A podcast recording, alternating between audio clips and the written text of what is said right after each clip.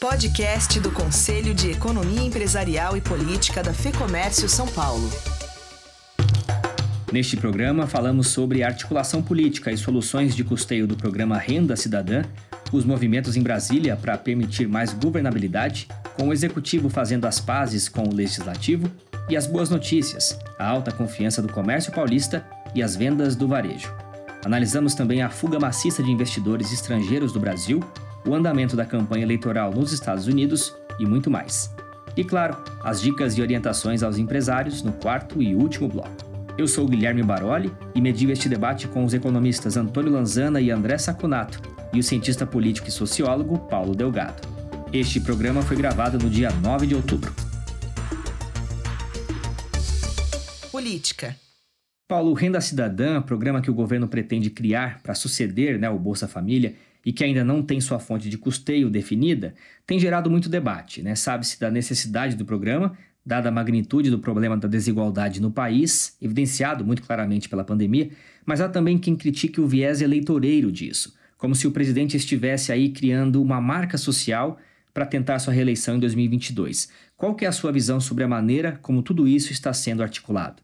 Olha, está ficando muito claro no, no mundo todo próprio Banco Mundial tem orientado os países associados a, ao sistema da ONU e ao sistema do Banco Mundial a encontrarem uma forma de renda não contributiva, em que o Estado ajuda pessoas sem cobrar da pessoas contrapartidas fiscais, tributárias ou algum tipo de imposto.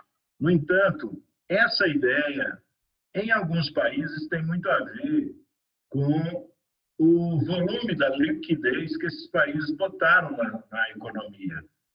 Nos Estados Unidos, na Europa, na Ásia, no Japão especialmente, a liquidez se tornou tão forte que não há nenhum problema de tirar uma parte desses recursos e oferecer à sociedade em período de emergência.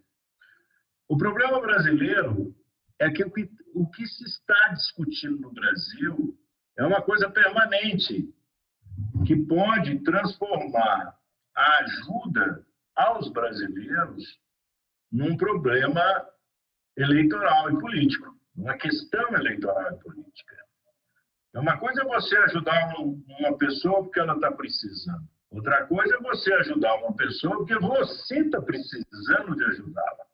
É a contaminação da política, política é, parlamentar ou da política partidária, contaminando a política social. Essa é a dúvida hoje. Se o presidente está propondo uma política partidária para os seus aliados, ou se o presidente está propondo uma política social para o país. E acho que a dificuldade de encontrar recursos nesse momento tem um pouco a ver com essa dúvida. Esses dois tipos de visão do Estado brasileiro. O Estado brasileiro deve ser um Estado que ajuda as pessoas a se desenvolverem por si só, ou o Estado brasileiro deve ser um Estado que tributa alguns e distribui para outros, protegidos pelo Estado. Essa é a nossa dúvida hoje que leva o, os ministros do próprio governo, o ministro é, Rogério Marinho se opôs ao ministro Paulo Guedes, porque os dois são ministros do governo, mas são duas, duas vertentes diferentes do que deve ser a ajuda social e do que deve ser o desenvolvimento. É, no último programa, a gente discutiu o rompimento do ministro Paulo Guedes com o presidente da Câmara, Rodrigo Maia. Isso já é passado, né? Vimos uma reaproximação entre eles recentemente e o aceno de Bolsonaro ao Centrão e ao presidente do Senado, Davi Alcolumbre, com a indicação do desembargador Cássio Nunes ao Supremo Tribunal Federal. Como que você lê esses movimentos? Eu acho que a aliança entre o Rodrigo Maia e o Paulo Guedes, nesse momento, tem o objetivo de levar o governo a um impasse, o chamado impasse virtuoso. O que, que o governo precisa de enfrentar e precisa de decidir. É se ele quer uma acomodação fiscal que não leve o Brasil à bancarrota, ou se ele quer uma reestruturação de despesas obrigatórias que possa levar o Brasil a alguma política social, mas também a nenhum desenvolvimento. É, o, o, o, que Guedes e, e Rodrigo estão conversando, para mim, é que o Rodrigo Maia disse ao Guedes já que na Câmara não passa nenhuma política que signifique é, que não tem um plano estrutural que a sustente. Ou seja, é uma discussão histórica do Brasil. Nós já tivemos é, o ministro Pedro Malan, que era um monetarista, fiscalista, e tivemos o ministro Zé Serra, que era um desenvolvimentista e era um de políticas sociais. Depois, no período do Lula, nós tivemos um Palocci, que era um fiscalista, um, um austero, e tivemos uma Dilma Rousseff, que era uma intervencionista e uma gastadora. Bem, o que, que deu? Deu na grande crise que provocou no impeachment. Se o presidente Bolsonaro não levar em conta essas duas correntes que estão dentro do governo hoje, alguém que quer gastar para o presidente ficar mais popular e alguém que quer que o governo fique mais sólido e mesmo que o presidente fique um pouquinho mais impopular, o Brasil fique mais sólido, eu acho que, se eu fosse presidente da República, eu optava pela linha de ficar menos popular, mais sólido, porque isso talvez tenha um resultado eleitoral também favorável. Na sua opinião, o governo está atento aos avisos que o mercado tem apontado em relação ao afrouxamento do teto de gastos, Delgado? O CEP, na última reunião, o Conselho de Economia Empresarial e Política da FEA Comércio, na última reunião, na síntese do, dos debates gerais, nós podemos dizer que a impressão que fica para o empresariado, para os analistas de mercado, para o pessoal de varejo e para a grande indústria brasileira, é que o presidente não está absolutamente consciente dos riscos que pode haver para o Brasil se o Brasil perder o controle estrutural da economia, gastando mais do que recebe. Ou seja, é como se uma parte do governo não ligasse para as dificuldades da economia, e como se os problemas econômicos fossem dos comerciantes, dos empresários, fossem dos trabalhadores, dos sindicatos. Esses problemas são também dessa, dessas entidades e dessas pessoas. Mas os problemas econômicos são fundamentalmente problemas governamentais. Então, o, o governo tem que ajudar a sociedade brasileira levando a sério os problemas econômicos. Eu acho que a política é muito importante, mas nem tudo é política. Se você vai imaginar que vai pacificar o Brasil, nomeando ministros do Supremo, que sejam ligados ao governo, não vai nomear, porque a política econômica do Brasil não passa pelo Supremo.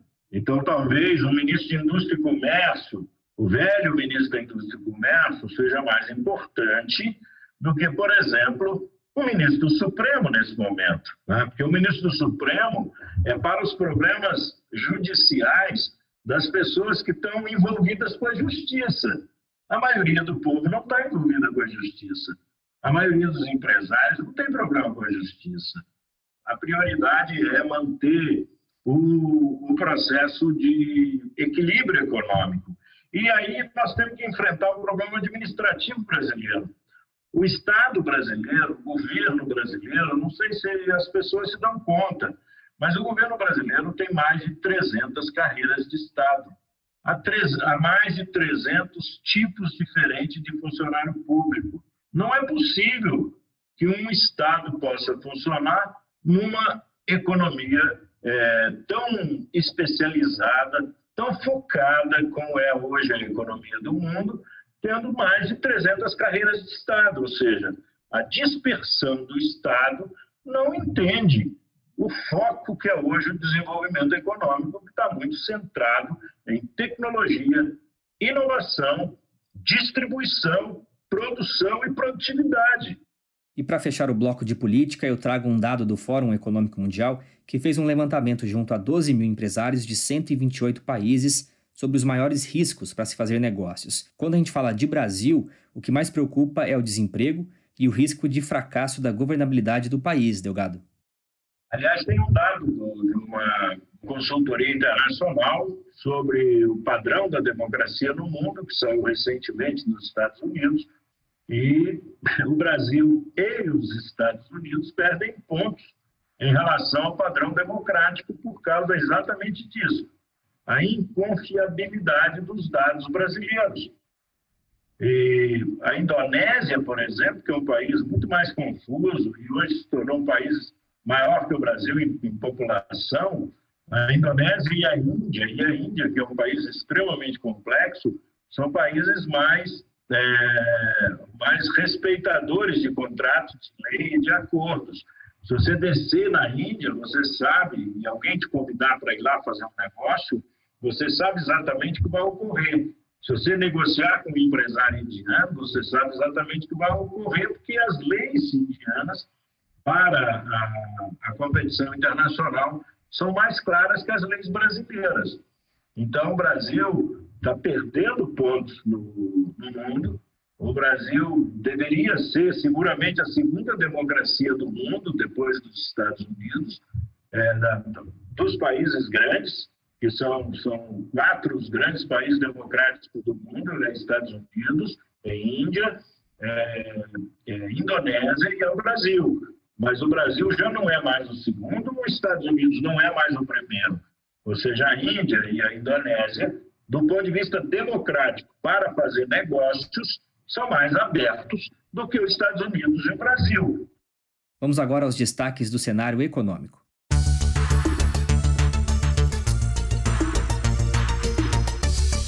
Economia.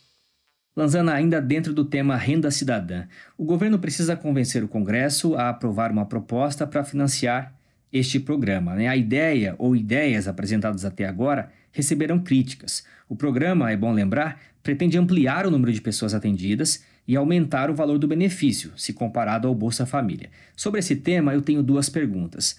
Qual que é o impacto disso nas contas públicas e qual que é o reflexo também da injeção desse valor na economia, já com a experiência que temos de como o auxílio emergencial afetou positivamente a economia nos últimos meses e levando em consideração também a taxa de desemprego, né, que está crescendo. Vamos lá, Guilherme. Eu acho que há vários aspectos aí, quando a gente fala em renda cidadã, acho que tem vários aspectos que a gente precisa analisar.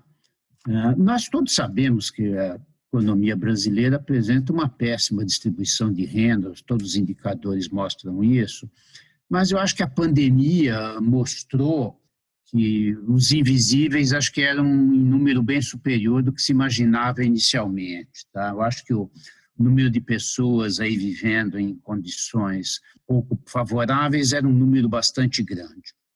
Ah, desse ponto de vista, levando em consideração todos os aspectos políticos que o Paulo salientou, levando em consideração esse quadro, eu acho que do ponto de vista social, a adoção de um programa pode até ser mais amplo que o Bolsa Família seria justificável, acho que a gente não poderia ser muito contra. Essa é, um, essa é uma questão.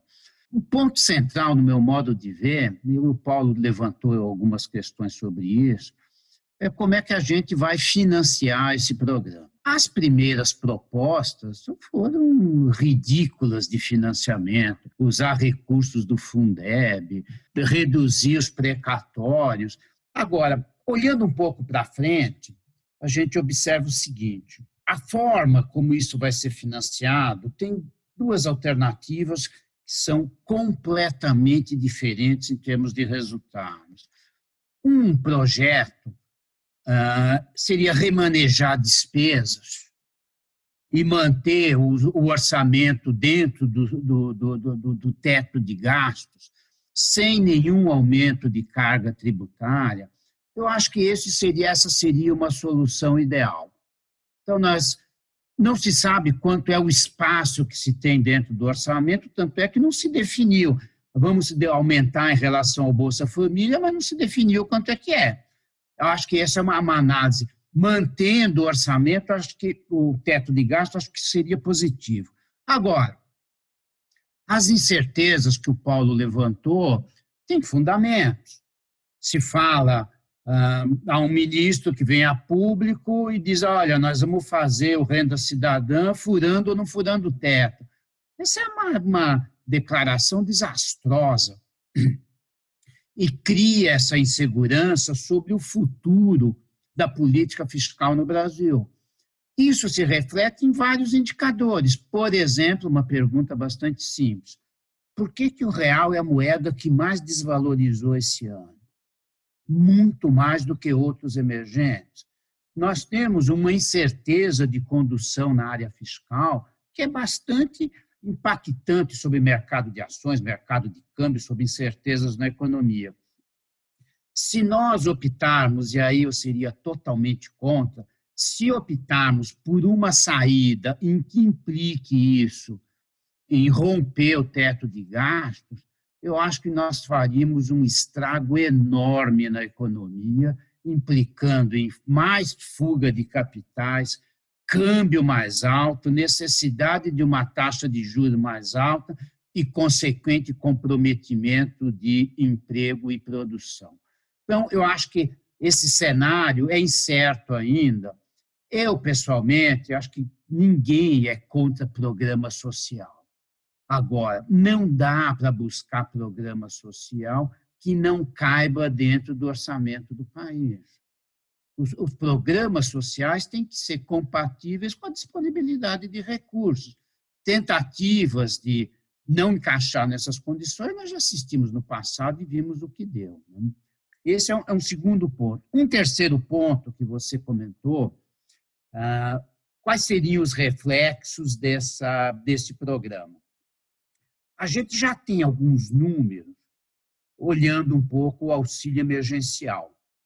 Aqueles dados da PNAD Covid dá um panorama muito claro do impacto do, do auxílio emergencial. Quando a gente olha toda a massa de rendimentos vindas do trabalho, e aí tem trabalhador formal, informal, autônomo, com registro em carteira, funcionário público, está tudo aí dentro. Quando você olha sem o auxílio emergencial, agosto sobre agosto, essa massa de rendimentos cai 10%. Quando você inclui o auxílio emergencial, o que era uma queda de 10 vira um crescimento de 3. Ou seja, o impacto do auxílio emergencial é bastante significativo e é um dos fatores que estão puxando esse crescimento do comércio aqui na frente. Tá? Então, quando a gente olha o, o, o, a recuperação do comércio, da indústria, a recuperação da economia, o fator auxílio emergencial tem um, um, uma, um peso importante. É óbvio que quando a gente fala em auxílio emergencial e vai associar isso com o renda cidadã, os valores não são os mesmos. Não, é literalmente explosivo você montar um programa de auxílio emergencial com 600 reais por mês. Agora, se você analisar que a economia brasileira, neste momento, apresenta uma elevada capacidade ociosa, um programa que dá condições de compra para uma para as famílias isso impacta a demanda da economia, porque as famílias, o consumo das famílias é 64% da demanda da economia.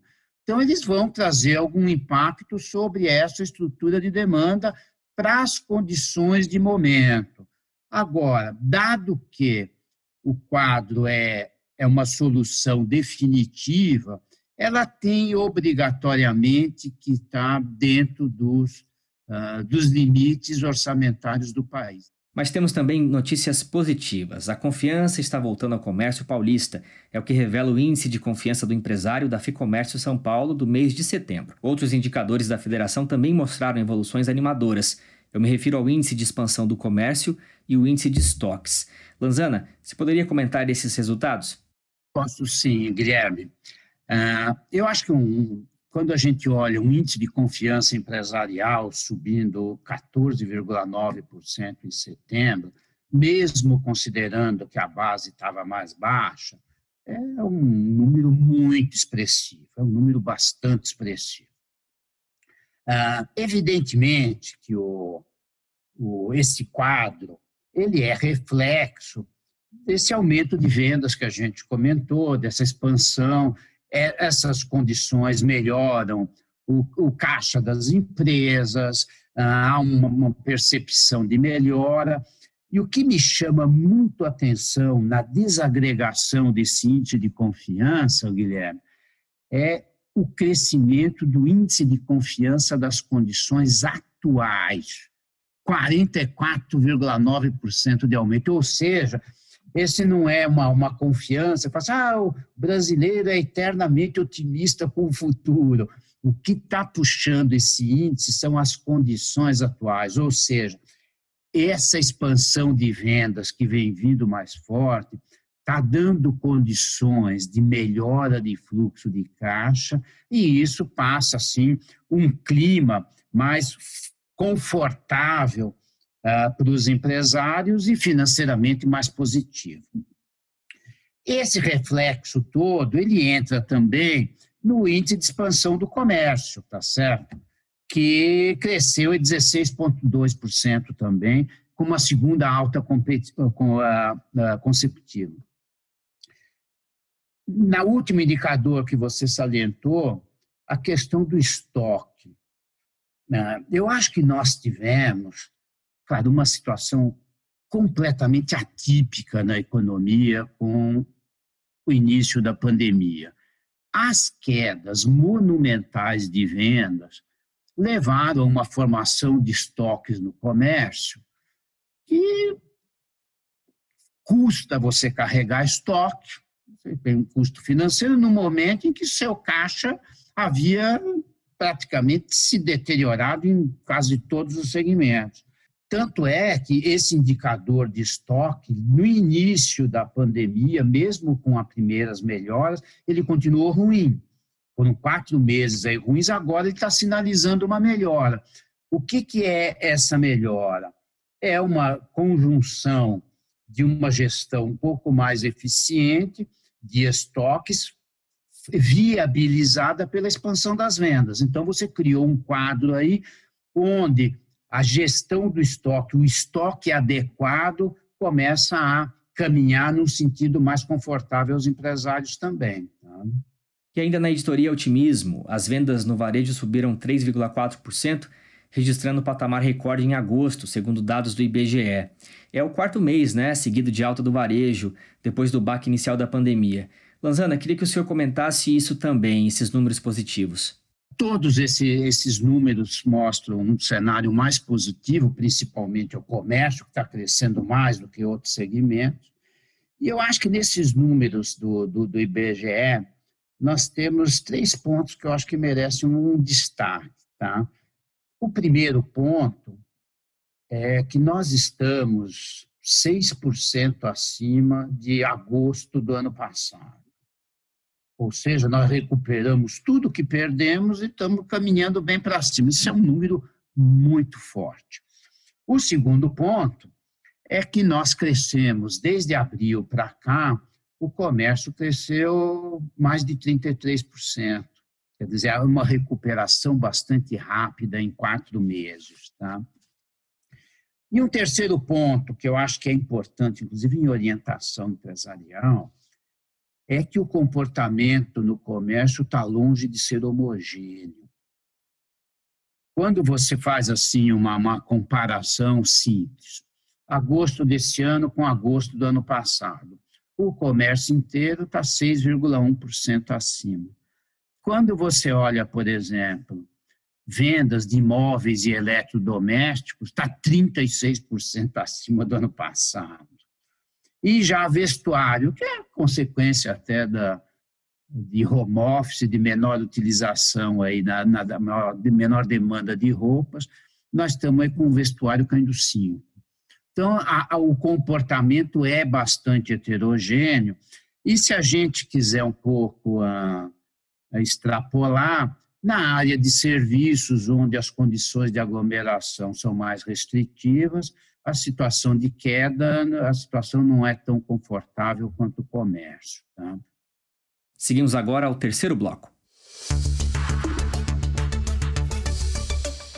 Cenário internacional. Saconato, o Antônio Lanzana citou em uma de suas respostas a fuga de capitais e o Brasil tem sofrido mesmo né, com essa fuga maciça de investidores estrangeiros. Já foram retirados mais de 50 bilhões de dólares só este ano. Eu gostaria que você comentasse os três principais fatores: a situação fiscal, o baixo crescimento do país e a imagem do Brasil lá fora, né, devido à crise ambiental. É, é, Guilherme, é, os economistas costumavam explicar essa saída um tempo atrás, um ano atrás, com razão, por causa da queda dos juros da Selic. Né? Quer dizer, é, basicamente o estrangeiro entrava com dinheiro aqui para sair daqui um ano, dois anos, com uma Selic de 7, 8, 9%, com uma inflação entre 2, 3, 4, quer dizer, tiraria aí uns 5, 6 em termos reais, e somado a, a, ao fato de que você não tinha uma desvalorização muito grande da moeda nacional, ele conseguia tirar um valor que ele não conseguia tirar em nenhum outro, nenhum outro país. É, só que essa explicação se esgotou. Dizer, isso aconteceu por algum tempo, efetivamente, mas se esgotou. Por que eu falo que se esgotou? Só na Bovespa esse ano, já saíram liquidamente esse ano, nós estamos falando de outubro, 10 meses, ainda vai continuar, temos mais dois meses. Já saíram quase 90 bilhões de reais. Fazendo pela média do dólar aí, a gente pode considerar alguma coisa próxima de 20 bilhões de reais. Então, desses 50 que você de dólares, desculpa, desses 50 que você falou, praticamente metade é da bolsa que não tem nada a ver com juros, muito pelo contrário. Quando os juros caem, a bolsa sobe. Isso deveria atrair dinheiro estrangeiro. Então, está mais do que claro que nós já temos algum processo que, é, de saída de dólares, não mais por conta da queda de juros, e sim por conta de outros fatores. É, o Brasil hoje, se você pode medir por um índice que chama CDS, né, que é Credit Default Swaps, que é um mais ou menos um seguro que se paga contra o default de alguns países no mercado internacional, o Brasil está menos confiável do que ele estava algum tempo atrás. Isso claramente é motivado pelo que o professor Lanzana já falou. Você tem ministros claramente atentando contra o teto de gastos, e isso é terrível para a imagem do Brasil, isso é terrível para os estrangeiros que querem vir para cá. Outro fator, certamente, é, é, que o, eu vou falar em português, né, o ESG, ESG, o ESG, que são a, é a governança corporativa também muito ligada ao meio ambiente, está sofrendo muito no Brasil. É, os dados são muito polêmicos, uns falam que é sobre queimadas, sobre problemas ambientais, mas isso tem muito pouca importância. O que vale é o discurso do governo, e o discurso do governo é um discurso completamente é, contrário a uma pressão maior sobre quem faz alguma coisa contra o meio ambiente. Então, você somando esse fator fiscal, esse fator político e esse fator ambiental, claramente mostra que o estrangeiro vê hoje o Brasil com maior desconfiança. Como que isso pode mudar? Eu acho que basicamente no curto prazo é a reafirmação do teto. Eu acho que também o professor Paulo Delgado também falou com muita propriedade, vocês discutiram que nessas últimas duas semanas o ministro Paulo Guedes tem ganho um pouquinho de, de confiança, um pouquinho de prestígio a mais do governo, mas o que o estrangeiro quer é uma coisa mais afirmativa. É fator ambiental que pode inclusive atrapalhar as negociações do acordo Mercosul-União Europeia, né? Acordo esse conquistado a duras penas, 20 anos de negociação. Exatamente, exatamente. A União Europeia foi categórica nos termos que tem hoje, nas condições que estão hoje, não tem acordo. E é interessante, o Brasil está levando todo o Mercosul. Não é um acordo Brasil-União Europeia, é um acordo Mercosul-União Europeia. Então, o, o Peralta da classe, é aquele, aquela, fazendo aquela metáfora, né? Quando você não sabe quem fez alguma coisa ruim na classe de criança, você fala assim: ó, todo mundo vai ficar de castigo até que alguém faça a coisa certa. Então, o, o Mercosul, que hoje em dia não está nos seus melhores dias, né? Só ver a Argentina, o próprio Uruguai, que não está muito bem, está é, tá sofrendo com isso. É, e o, o, problema não é nem só a foto, é o filme. Não parece que o ministro Ricardo Salles queira mudar muito isso. É sempre pôr a culpa no, em quem está fazendo e não em, em nós, né? Quer dizer, ah, o problema não é o Brasil, o problema é que a, a o mundo vê o Brasil de forma vezada. Assim nós não vamos para lugar nenhum. Indo para os Estados Unidos, como andam as previsões para Joe Biden e Donald Trump? Tivemos aí o primeiro debate, que foi bem quente, o presidente Trump internado, né, vítima da Covid-19, e também o primeiro debate entre os vices de cada chapa. O que está acontecendo hoje, Guilherme, é que o Biden tem uma grande vantagem. O Biden já tem garantido, segundo as pesquisas, aproximadamente 200, é, 190 e poucos congressistas né, na, que votam. E ganha quem chegar a 270. Ele já tem 200 praticamente garantidos e algo em torno de 80, 90 inclinados. Ou seja, é, ele está muito próximo de ganhar, segundo as pesquisas. O Trump tem 120 garantidos e alguma coisa em torno de 60 a 65 inclinados. Está muito longe, precisa ganhar mais 100. Por que, que eu falo inclinados? Porque tem os swing states, tem, tem estados que sempre votam com democratas e outros que sempre votam com os republicanos. No caso, os swing states estão muito a favor do Biden.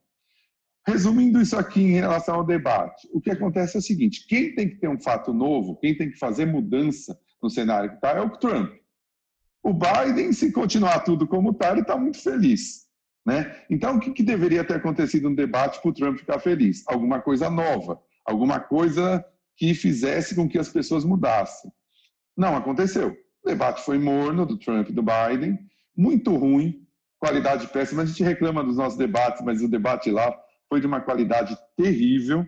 Não se, não se discutiu nada, se discutiu o filho do Biden e o imposto de renda do Trump. Mas ninguém ficou sabendo nada sobre healthcare, ninguém ficou sabendo nada sobre Covid, sobre crise fiscal que os Estados Unidos têm também. Ninguém falou sobre nada. E no debate dos vices, que se esperava um debate programático, também foi muito morno. Significa o quê? Nessa situação, quem ganhou foram os democratas, já que não houve nada novo. Quem está na frente, quem tem mais chance de ganhar, continua tendo mais chance de ganhar. Aí eu, eu, eu pego essa última parte da questão. E aí, depois, foi anunciado que o presidente Donald Trump tem o Covid. Isso é terrível para ele por dois motivos. Primeiro, porque no, o, o, o, Donald Trump ele tem um, a, todo o argumento dele baseado em segurança, né? Ele fala que o Black Lives Matter, que o Antifa são um perigo para a segurança nacional, um perigo para a classe média. Essa é a base dele. E o Joe Biden, ele é muito focado na, na parte social. Healthcare, o Trump não quer dar é, você tem 44 milhões de americanos pobres sem assistência médica. Lá não existe o SUS. Se eles ficarem, se eles ficarem doentes, eles não têm médico, basicamente. Então, o Biden foca muito nisso. E aí o Trump teve justamente o problema médico, né? Quer dizer, para reafirmar que ele é rico, ele vai no hospital bom e os pobres lá ficam com mais raiva ainda. O segundo ponto é que o Trump ele é muito bom de discurso. Ele depende muito da presença física dele nos discursos para que ele consiga reverter essa situação, né? Então, com Covid, ele vai ficar duas semanas, nós já estamos menos de um mês da eleição, duas semanas sem poder fazer o que ele mais confiaria para tentar mudar a eleição. Então, a situação do Trump está muito complicada. O Biden hoje já nas, na Bolsa de Aposta de Londres já passa de 60% a 65% de chances de ganhar a eleição. É, e o Trump, muito habilidoso, já em um de seus primeiros vídeos divulgados em suas redes sociais, após a sua alta, prometeu que os idosos do país receberiam gratuitamente o mesmo tratamento experimental que ele recebeu lá no Hospital Walter Reed. Bom, vamos então ao quarto bloco com as dicas aos empreendedores.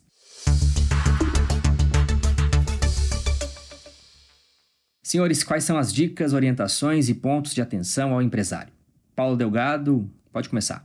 Bem, a primeira coisa que o empresário tem que observar é o movimento dessa relação entre o presidente da Câmara, que está terminando seu mandato, e o ministro da Economia.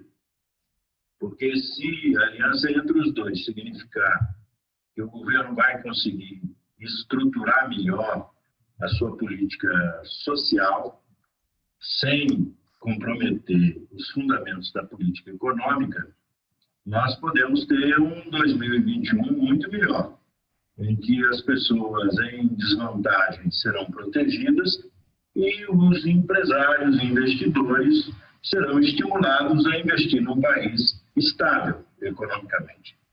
Um segundo aspecto que me parece é, fundamental nessa conjuntura é observar o, humor das cidades, especialmente das capitais, em relação à eleição municipal.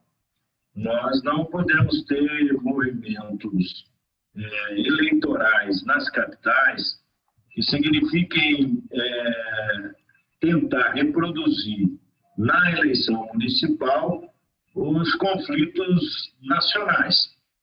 A administração municipal ela tem um componente muito mais é, de administração, ela é muito mais engenharia da política do que a eleição nacional.